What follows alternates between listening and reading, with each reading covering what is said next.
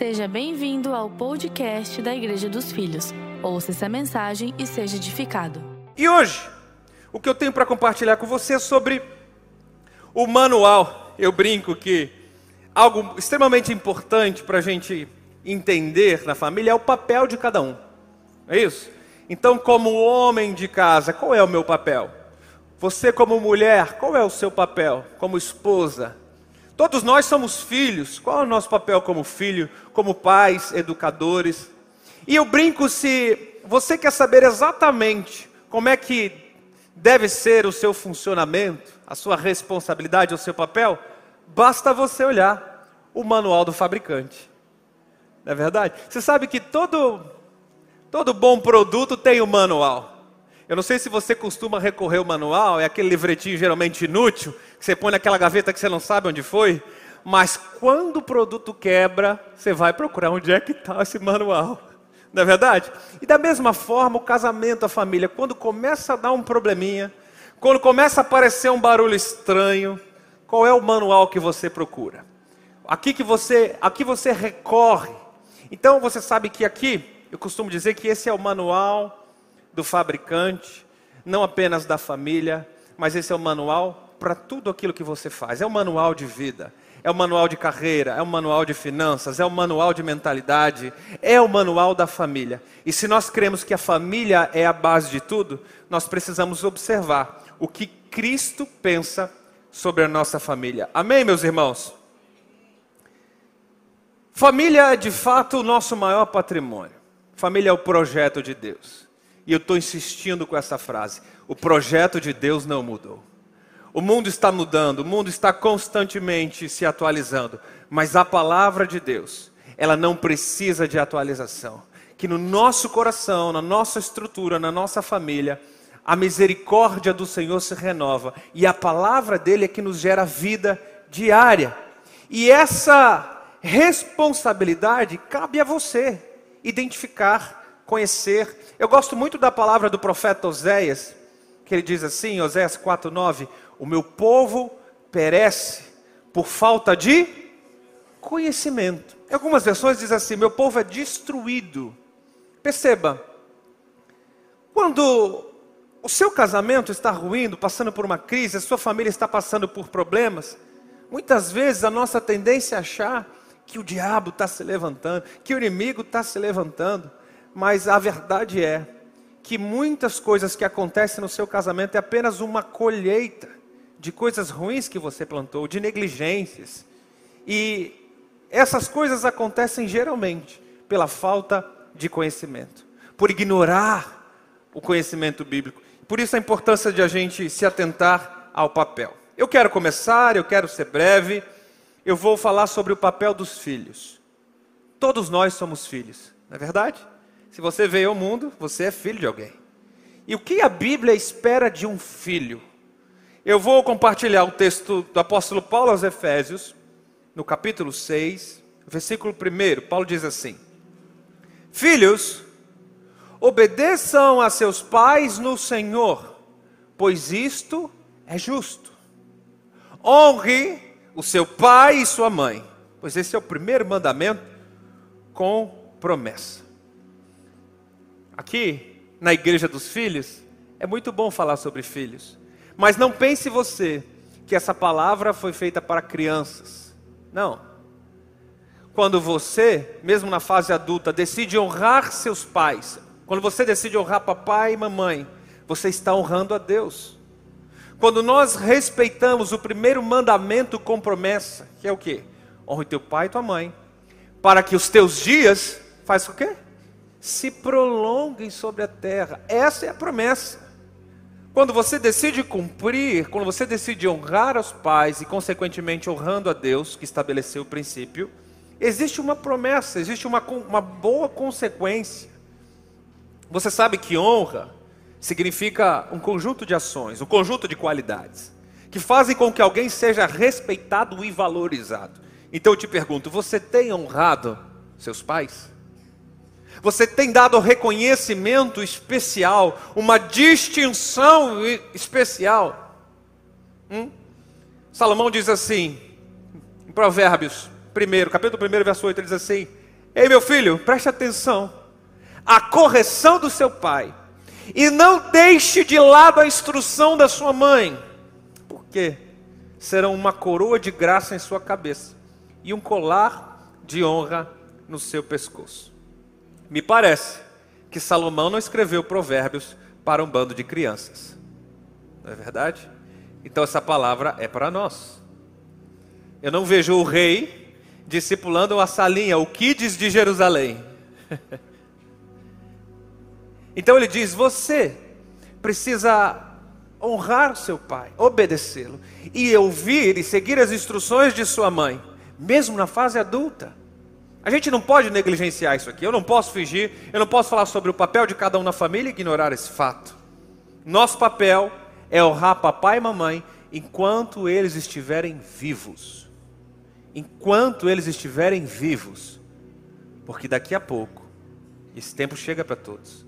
Daqui a pouco eles não vão mais estar aqui. E quando você quiser honrá-lo, não vai ter mais tempo. Você vai querer aquela oportunidade e você não vai ter mais tempo. Honre seu pai. Honre sua mãe. Esse é o papel de todo filho e de toda filha. Eu quero compartilhar também, ensinar sobre o papel de pais e mães. Quantos aqui no auditório são pais de crianças ou adolescentes entre 0 a 18 anos? Entre 0 a 18 anos. Quantos são? Entre 0 a 18 anos. Você tem filhos? A maioria. Ótimo, ótimo. A grande maioria.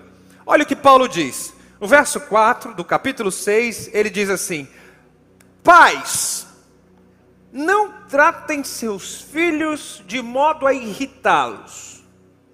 Antes, eduquem-nos com a disciplina e a instrução que vem do Senhor. Você já irritou seus filhos? Eu preciso confessar, eu já irritei. De vez em quando eu irrito Natan e Rebeca. Mas é só de vez em quando. O que Paulo diz aqui é que você não deve tratar de maneira a irritá-los. Ele está falando de um comportamento. Ele está falando de um modus operandi. Ele está falando de um jeito de você lidar com seus filhos.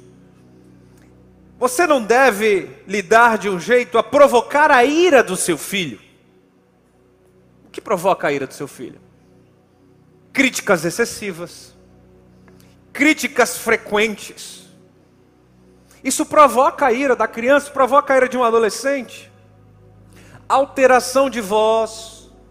E você não gosta que as crianças gritem, mas qual tem sido o seu tom de voz ao corrigir seu filho? Autoritarismo. Tem pai que para o filho obedecer tem que dizer: oh, você não sabe com quem você está falando. Será que você não tem respeito? Olha como é que você fala com seu, olha como você fala com a tua mãe, autoritarismo. Então a pessoa precisa recorrer à sua figura de autoridade para que o filho obedeça ou respeite. São coisas que irritam os filhos. Favoritismo. É duro falar disso, mas existem muitos pais que preferem mais um filho do que outro. E talvez você deu o melhor presente para o filho que foi mais obediente. E talvez você prepare o elogio apenas para aquele que anda mais certinho, sabe? Que responde menos, que ofende menos, que faz menos bagunça. Cuidado, favoritismo irrita os filhos. Então Paulo diz assim: não irritem seus filhos. Atenção, pais, não irritem. Antes, eduquem-nos. Olha o que Paulo nos ensina a fazer. O papel de um pai, o papel da mãe é educar. Educar com disciplina. Deixa eu te dizer uma coisa: educar não é papel da igreja.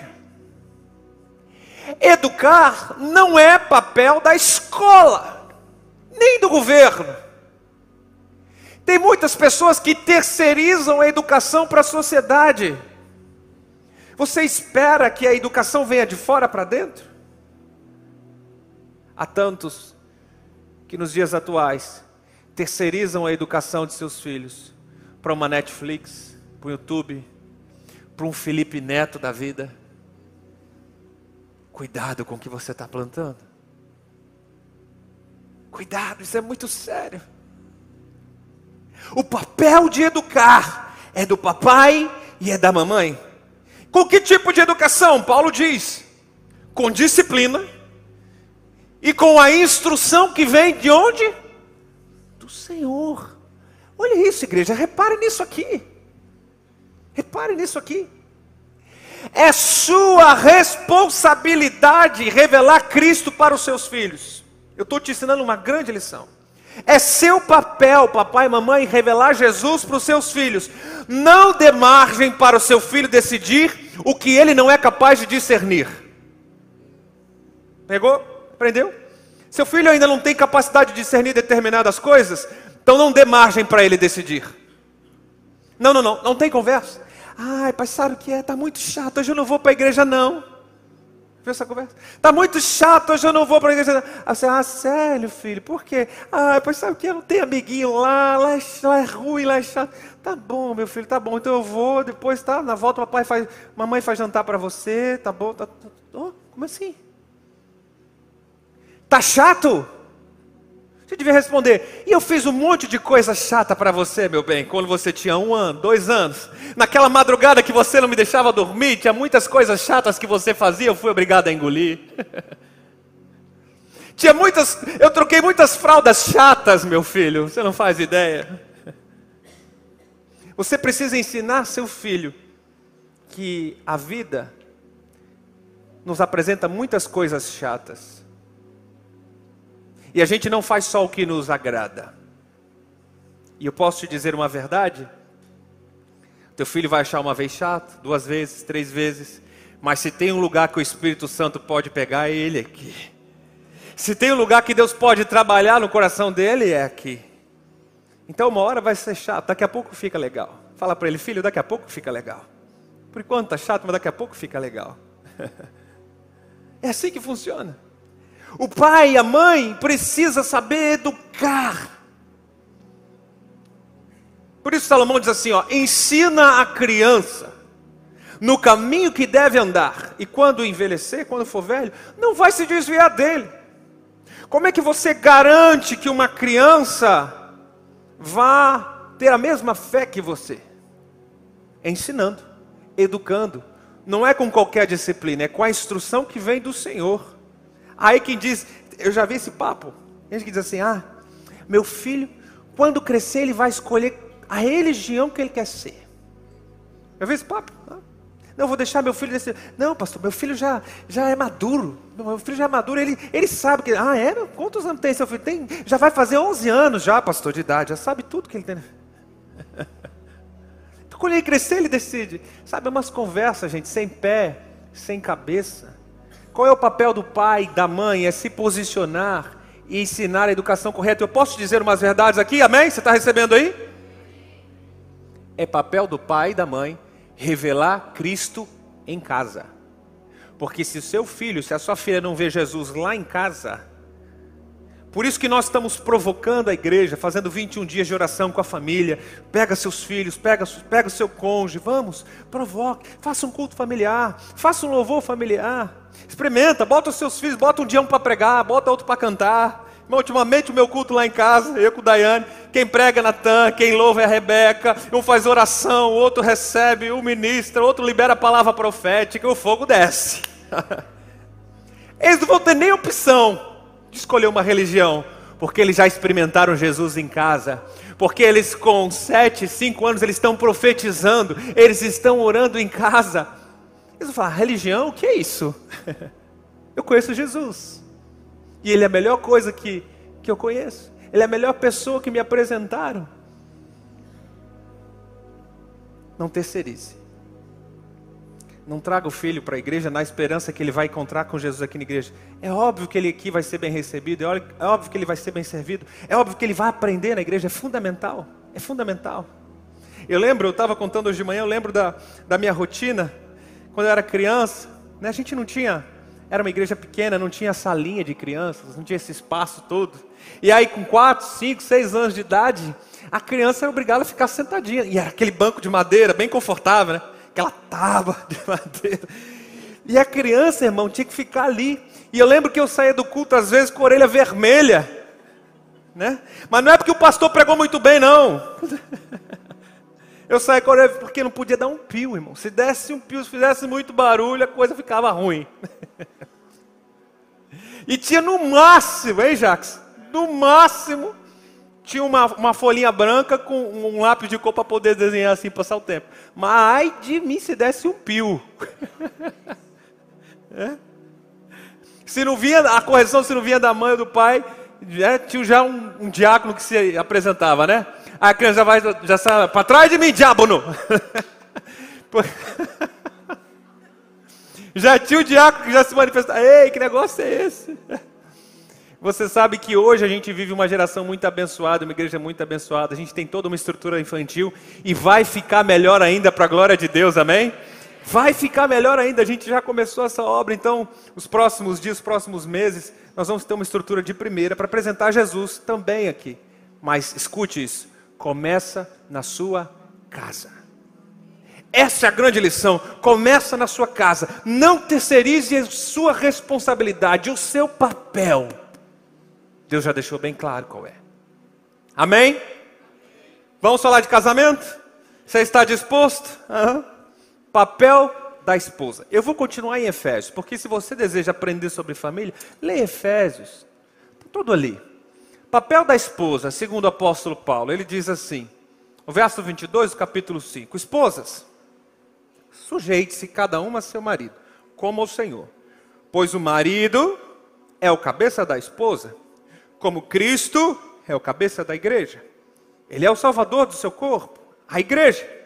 Assim, como a igreja está sujeita a Cristo, também vocês, esposas, devem se sujeitar em tudo a seu marido. Eu quero falar sobre a esposa submissa, porque esse é o padrão bíblico do casamento. A palavra sujeitar aqui vem do grego hipotasso, que significa estar sobre obediência. Submeter-se também é uma das traduções. Agora, a primeira coisa que eu quero ensinar à igreja sobre isso é que a submissão não é de gênero. A submissão não é o gênero feminino se submetendo ao gênero masculino, não. A submissão aqui é da esposa ao seu marido.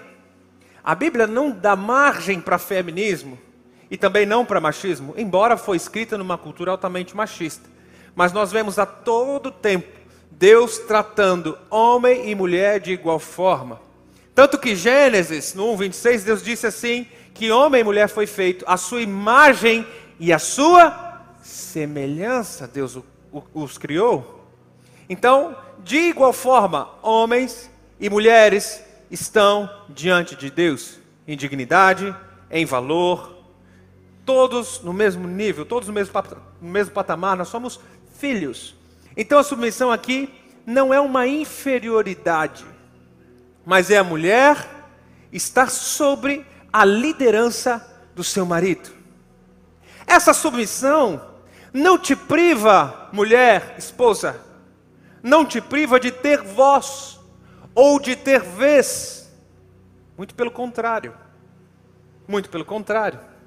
A mulher sábia é aquela que edifica, e você só pode edificar falando, demonstrando a sua opinião, agindo, se comportando corretamente. Submissão, mulheres, não é ser capacho. Não, muito pelo contrário. é, é, se submeter é respeitar a autoridade do marido. E entender que são papéis diferentes. Daqui a pouco eu já vou falar sobre o marido. Mas entenda, mulher, quando eu te falo autoridade, o que vem à sua cabeça? Quando você compreende que Deus colocou o homem como cabeça.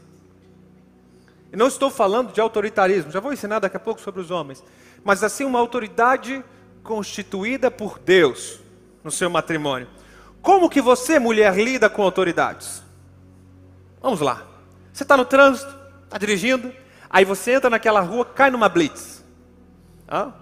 Aí você vê o policial fazendo assim para você. Você foi a escolhida. Costa. Aí você vai. Você já estava atrasada para o teu compromisso. Você fala assim, oh, meu Deus, eu não acredito. Ele foi parar justo eu. Aí você vai, desce do carro. Qual é a tua reação àquela autoridade? Hã? Você desce do carro dizendo: Escuta aqui, você não sabe com quem você está falando. É assim que você se comporta? É? Escuta aqui, vai rápido, porque eu estou atrasado para o meu compromisso. Vamos, vamos, não enrola não. Você solta os cachorros para o policial? Meu, ah, eu estou num dia ruim. Estou no TPM, eu estou, sabe? Como é que você se comporta com a autoridade lá fora? Com certeza não é desse jeito. Porque se você esboçar alguma coisa nisso, nesse sentido, o que, que vai acontecer?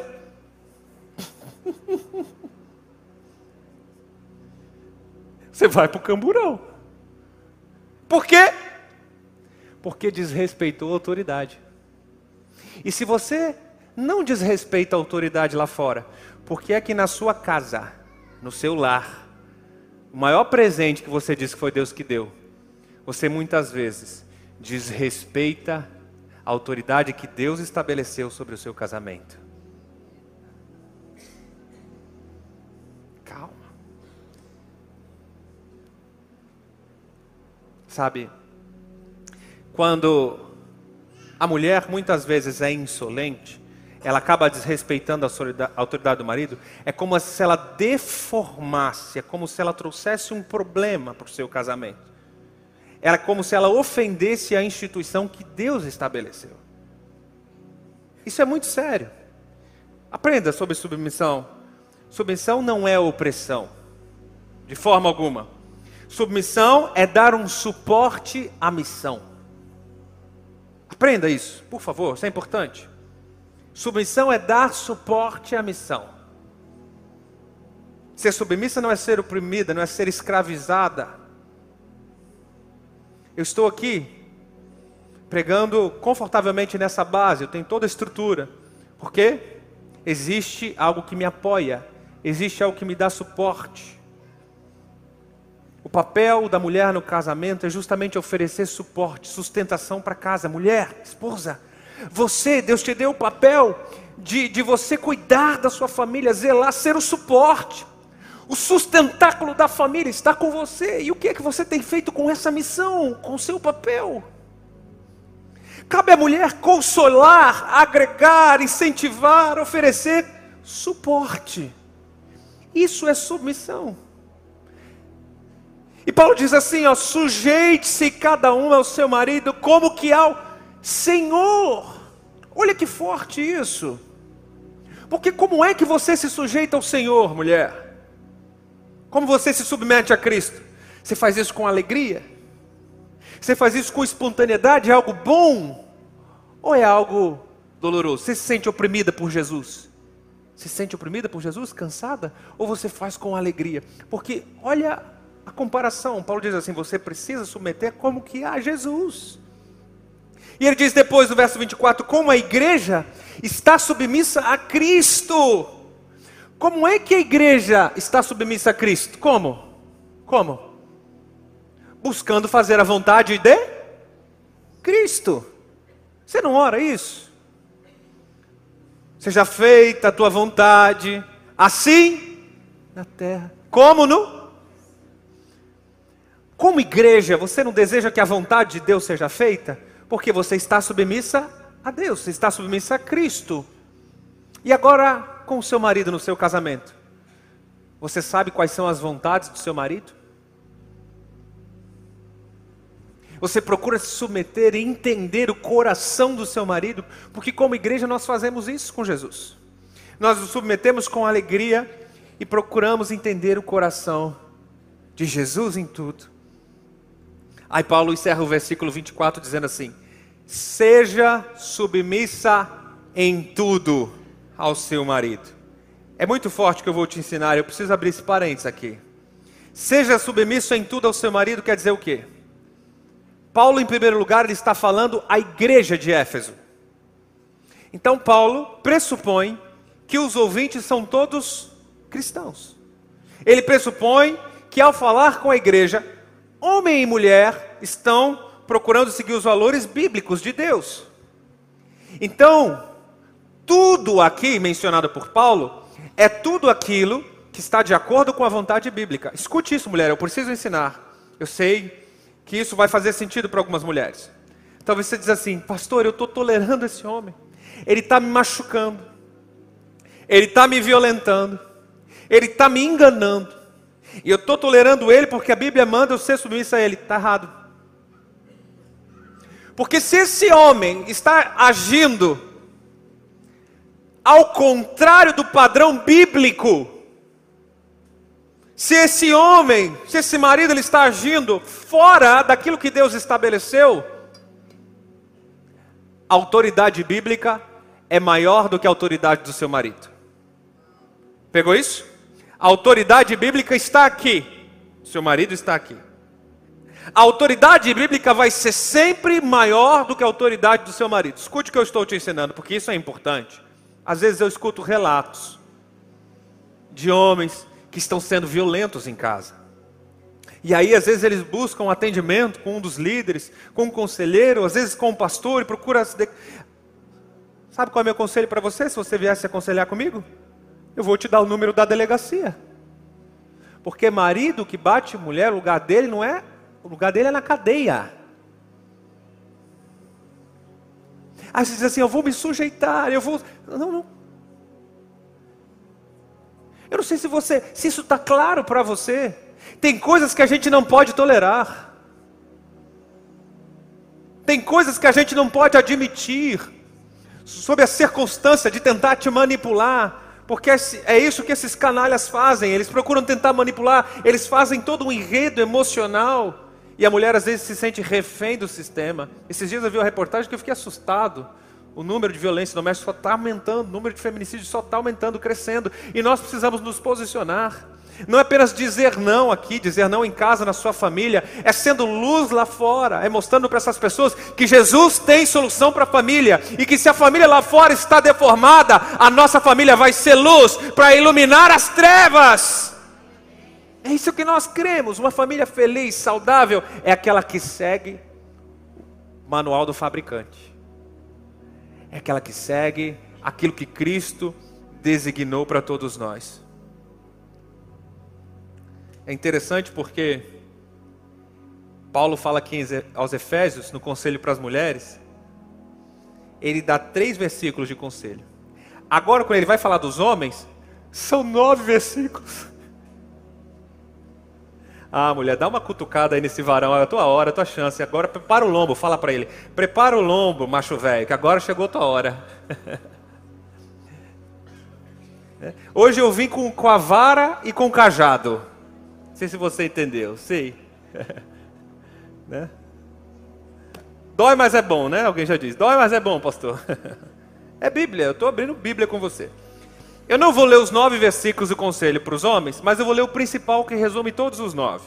É o verso 25 do mesmo capítulo. Olha o que Paulo diz para os maridos. Ele diz assim: ó, Maridos, ame cada um a sua esposa, como Cristo amou a igreja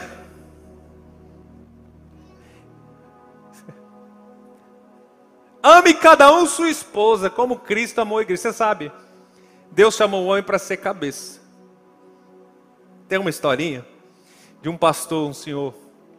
Ele, ele foi transferido para uma igreja. Ele foi transferido para uma igreja, ele já era um senhor. E ele chegou nessa igreja, ele não conhecia direito as famílias tal. Ele foi se encontrar com a família pioneira daquela igreja. Aí foi lá tomar um café, a, a mulher preparou aquela mesa posta, linda, maravilhosa, e chegou lá, ele percebeu que a mulher, a esposa, falava, falava, falava. E o marido do lado só fazia assim. É verdade, é verdade. É isso aí. Aí passou meia hora de conversa, uma hora, uma hora e meia, duas horas de conversa, e o café, quase três horas de conversa. E aquilo o pastor está reparando, né, que ele faz uma pergunta, e aí? Como é que vocês chegaram na igreja? A mulher respondia, foi dia tal, aconteceu isso. E aí, o que vocês gostam de fazer? Ah, foi isso, é isso, é isso, pastor. Ah, mas qual o sonho? O que vocês... Ah, só a mulher que falava, meu irmão. E o marido do lado, é verdade. É isso aí. Esse negócio incomodou o pastor, aquele pastor, é um tiozão já, né, mais desbocado, vivido. Aí no final, na hora de ir embora, ele falou assim: posso fazer uma pergunta? Porque eu estava aqui, não está me incomodando, sabe como é? Eu sou, eu sou da escola antiga. Deixa eu fazer uma pergunta, vai. Aqui nessa casa, aqui, aqui na família, quem é que é o cabeça dessa casa? Aí a mulher falou: Ô oh, pastor, é claro, meu marido, é o cabeça. Meu marido. Aí o marido. o pastor olhou assim. E quem é que disse isso para você? A mulher responde: Ah, fui eu, né, pastor? Pronto. No final da história, irmão, quem decide mesmo, né, quem decide, ou quem conduz, ou quem induz a decisão, é a mulher. A mulher que edifica o lar, ou a mulher destrói. Salomão diz que a tola destrói, a sábia edifica. E você sabe que o marido inteligente é aquele que escuta a sua mulher. É aquele que dá ouvido à sua mulher, né? Tem um fala Deus, é tua hora, mulher. Oh, meu Deus. Então Paulo diz assim ao marido: ame cada um sua esposa. Né? Dependendo do grupo que a gente prega, isso aqui já dava uma mensagem. Porque tem muito homem amando a esposa dos outros. Mas Paulo é claro, ele diz assim: cada um é para amar a sua esposa. Como que é? Qual que é o padrão de amor? Paulo diz assim: como Cristo amou a igreja. Ponto final. Ponto final. Olha o nível de padrão que Paulo eleva o amor. E eu preciso te dizer uma coisa, homens. Homens, vocês estão comigo? Amém? É, amém. Eu sei. Você está inconformado aí, né? Está dizendo assim, ah, pastor, continua falando da mulher, vai, tava bom. A hora que estava ficando bom, você trocou, pastor? Poxa vida. É. Olha o nível de amor, como Cristo amou a igreja. Em primeiro lugar, a palavra amor aqui é a palavra ágape. Essa é a palavra. É a mesma palavra usada no clássico 1 Coríntios 15 aliás, 1 Coríntios 13, que diz assim: o amor, ou seja, o ágape, o amor tudo crê, tudo espera, tudo sofre, tudo suporta. O amor não se vangloria, o amor não é egoísta, o amor não pensa em si mesmo. Esse é o amor com que Cristo amou a igreja. Então, primeira coisa, homens, desconstrói o conceito que você tinha de amor achando que é paixão, achando que é sedução, achando que é sentimento, emoção, porque não tem nada a ver. Amor aqui é atitude. Tá claro isso para você? Esse amor aqui é atitude. Inclusive é o mesmo amor que Jesus disse assim: Amai aos vossos inimigos. Pareceu esquisita essa afirmação agora, né? Calma, o inimigo não é a sua esposa aqui, tá? O inimigo não é a sua esposa, calma. Em alguns casos é, mas calma. Como que você pode amar o seu inimigo? Você consegue ter paixão? Você consegue ter vontade de estar junto com o seu inimigo? Você consegue gostar dele? Então não se trata de sentimento, não se trata de emoção, não se trata aqui de sedução. Amar a sua esposa Marido é ter uma atitude com ela, é ter um comportamento como o de Cristo. É amar com atitudes de palavras, com ações, com reações que trazem honra devida à mulher. Como Cristo deu a vida por sua esposa, você, marido, tem dado a vida por sua mulher? Você sabe, Cristo não veio ao mundo para ser servido. Cristo veio para servir. Ou você se esqueceu disso? Ah, você achou que casou só para ter roupinha lavada, mesinha pronta todo dia, só para ter quartinho arrumado, cheiroso, tudo florido. Você achou que casou para ser servido. Mas o fato é que Cristo não veio para ser servido, ele veio para servir. Então, olha o padrão, olha o papel bíblico do homem no casamento. O homem deve se preocupar em servir.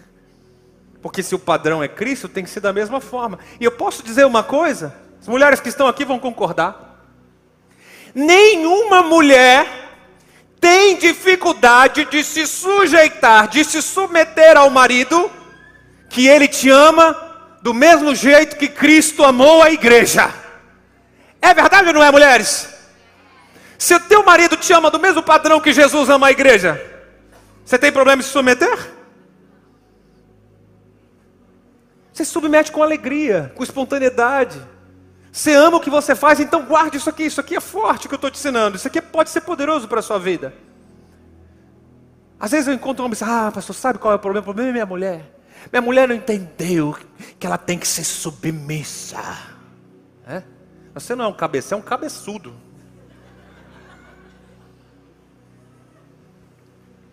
Você não entendeu o seu papel. Que o cabeça, o líder, o líder, ele inspira, ele influencia em amor. O verdadeiro líder é aquele que puxa com sua atitude de amor. Se você de verdade ama sua esposa, se o seu comportamento revela isso, se suas atitudes revelam isso, a sua esposa vai se submeter com alegria. O que Jesus dá para a sua igreja? Porque o padrão de Paulo é assim, ó, do mesmo jeito que Jesus ama a sua igreja. Então essa é a pergunta, igreja. O que que Jesus te oferece? Jesus te dá autoridade. Jesus te promove. Jesus cuida de você. Jesus te protege. Mulheres, pega essa aqui que eu vou, eu vou te dar uma carta aqui na manga, depois você vai me agradecer por essa, tá bom? Sabe o que Jesus faz com a igreja? Está escrito lá em Apocalipse.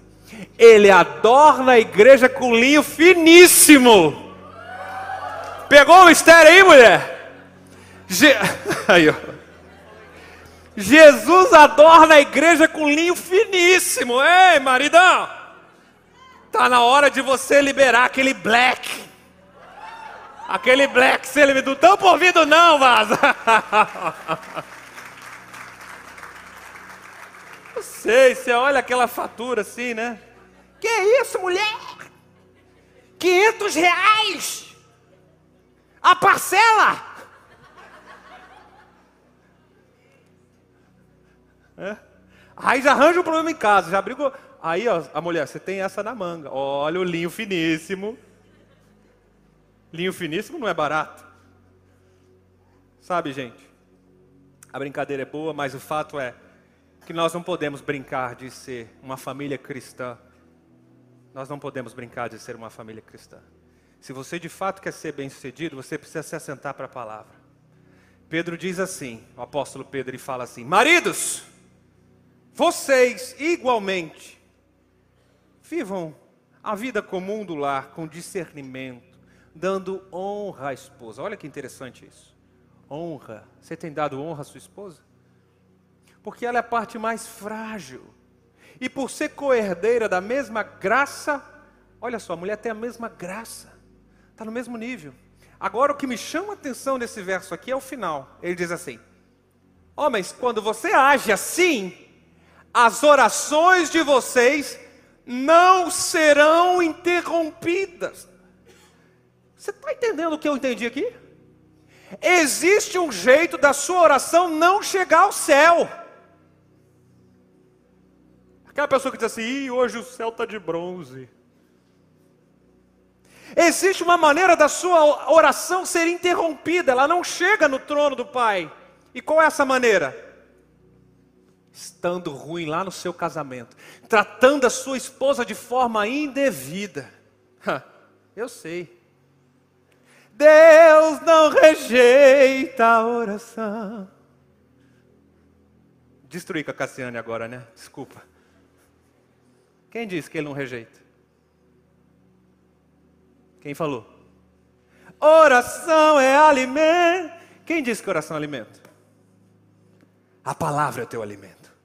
A palavra que Deus libera é o que te sustenta. O papel que Deus determinou para a tua família é o que vai sustentar a tua família. E existe um perigo aqui, que se você, homem, não honra a tua mulher como Cristo, se você não serve a sua mulher como Cristo, se você não faz o seu papel de líder na sua casa, a sua oração pode estar sendo bloqueada. Você ainda não entendeu? O conselho de Paulo a Timóteo Paulo diz assim, ó: Se alguém não cuida bem dos seus, especialmente dos da sua família, este tem negado a fé e é pior do que um incrédulo. É pior, isso aqui não é frase minha. Pode falar, ih, pastor, hoje o senhor pegou pesado, hoje estava hoje estava tenso. Eu estou lendo Bíblia com vocês. Se você não cuida bem da sua casa, se você não entende que o patrimônio, o bem mais precioso que Deus te deu, está lá, no seu lar. Paulo diz que esse descuidado, ele pode fazer de você pior. Meu Deus, é muito sério. É muito sério. Muitas pessoas acham assim: quando eu não estou bem em casa, pastor, quando eu não estou bem no casamento, parece que meu trabalho não rende. Isso é verdade. É verdade ou não é verdade? Quando você não está bem no teu casamento, você está em crise, está com problema, parece que o trabalho não rende, parece que a vida financeira, parece que tudo é ruim, é ou não é verdade? Fala a verdade. Quem tem esse sentimento, essa sensação? Pode ser honesto, pode ser vulnerável, isso, isso, todos praticamente. Se você não está bem em casa, parece que o trabalho rende, parece que a carreira, relacionamentos fora, mundo, tudo ficou sem graça, tudo ficou azedo, tudo ficou amargo. E por que é que você acha que se a tua família não está bem, a tua vida com Deus vai estar tá bem? Tudo lá fora fica ruim porque ah, eu estou em crise no meu casamento. E você vem para a igreja como se nada tivesse acontecendo. Pau quebrou lá em casa.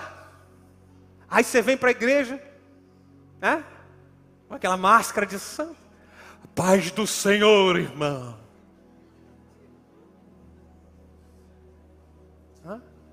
finge que nada está acontecendo. Agora eu vou adorar a Deus.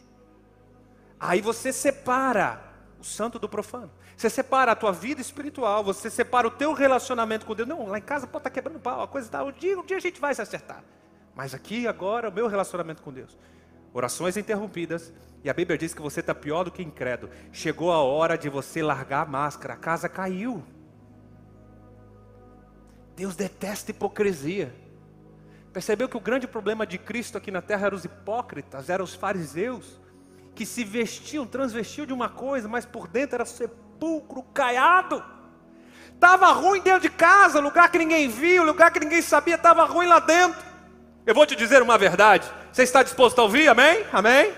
Vou dizer uma verdade. Se você.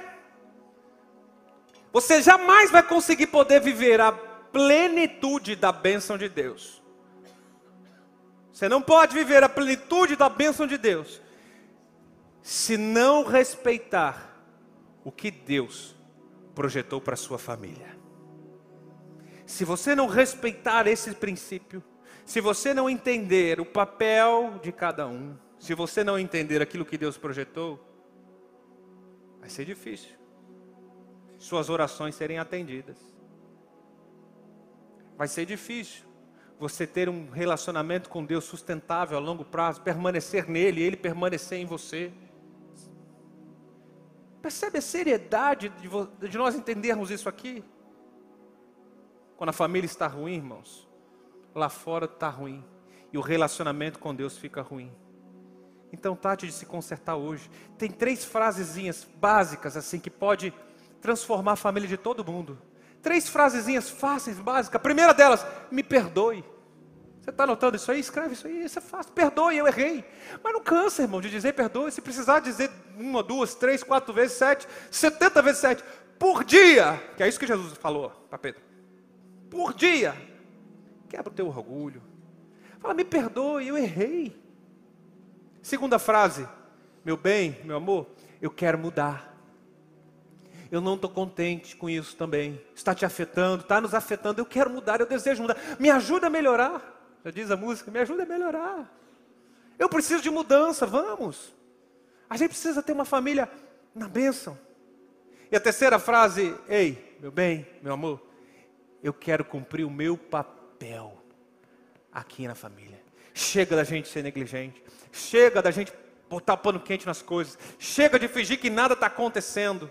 Eu quero meu papel. Ei, vamos logo nesse retiro de casais, vamos ter um casamento, vamos ter uma família transformada, vamos marcar atendimento, vamos fazer o curso de casamento com excelência.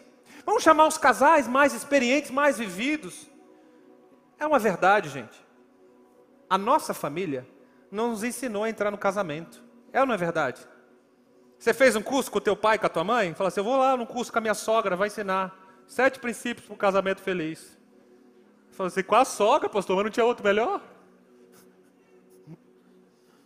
A nossa família não nos preparou para gerar uma outra família. Então qual é o recurso? É você olhar para o manual do fabricante. É você olhar para aquilo que Deus estabeleceu para a sua casa, para o seu casamento. Amém? Você está disposto a isso? Amém? Amém? Eu quero chamar aqui a equipe de louvor. Eu quero finalizar com um recado para todas as pessoas que aqui estão. Primeiro com os solteiros. Talvez você estava aqui, pastor, eu nem casei, estou ouvindo mensagem de casamento, você não entendeu. A melhor fase, a melhor pessoa que poderia ouvir essa mensagem é o solteiro, que ele ainda não casou. Então ele pode filtrar muito melhor. Ele pode analisar muito melhor. A mulher já olha assim para o camarada no namoro. Se ele já te dando, tá dando coisa no namoro, irmão, não casa não que é cavalo. Dá tempo ainda de não entrar nessa cilada. Dá tempo, né? Então você, você, olha para ele, mulher, olha para ele. Será que eu vou ter alegria de se submeter, de me submeter a esse homem? Será que eu vou ter alegria como, como eu me submeto a Jesus? Será que eu vou ter? Olha isso. Está solteiro? Dá tempo. A mensagem é para quem casou, para você rever o seu papel. Chega em casa, conversa, tem uma conversa saudável com o seu cônjuge. Escuta aqui, a sua opinião, você acha que eu estou cumprindo o meu papel? Olha que pergunta linda, maravilhosa. É uma perguntinha que pode, assim, ó, gerar uma transformação absurda. Na sua opinião, meu amor, meu bem, você acha que eu, eu tenho cumprido o meu papel até aqui? E o terceiro grupo de pessoas, e tem muitas pessoas assim, são pessoas que já tiveram um casamento destruído. São pessoas que já tiveram uma família destruída. E hoje, você tem uma nova oportunidade por Deus de estabelecer uma família sobre o fundamento divino. Sabe, gente? Nosso Deus é misericordioso. Ele é compassivo. Deus tem sempre uma nova chance, aleluia. Deus tem sempre uma nova oportunidade. Sabe de uma coisa? Nunca, nunca, nunca, nunca é tarde para recomeçar. Talvez você venha aqui na esperança de ressuscitar seu casamento. Diz assim, Deus, eu tenho só uma bala. Essa é a última tentativa. Eu estou te dizendo, Deus tem sempre uma nova chance. Deus tem sempre uma nova oportunidade de recomeçar. E você teve essa chance. Deus te deu um novo companheiro, uma nova companheira para você recomeçar. Agora faça direito. Não cometa os mesmos erros que você cometeu lá atrás. Porque senão você vai cair na mesma cilada, na mesma destruição. Ah, pastor, é bem diferente. É não, o princípio é o mesmo. Só muda de figura, só muda de endereço. Não é diferente não. Se pergunte, se questione, converse. Estamos cumprindo o papel? Cada um de nós está cumprindo bem o seu papel. Fique ligado conosco. Em breve teremos mais conteúdos para abençoar a sua vida.